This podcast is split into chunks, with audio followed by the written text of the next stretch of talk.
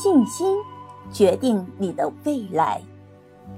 有位科学家，经过八百零八次实验，终于发明了一种神奇的药物。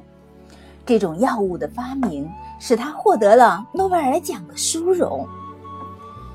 记者问他，在八百零八次实验中，哪一次实验使你感到痛苦？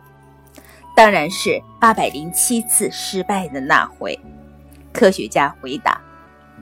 那么，哪一次实验又使你最感到快乐呢？记者又问。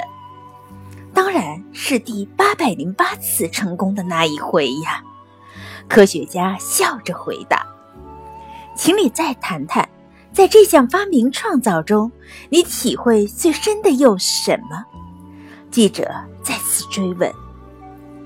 事实证明，科学家无限深情的回顾，在科学实验中，当我最痛苦的时候，也就是临近了最欢乐的时候，这就是我最深刻的体会。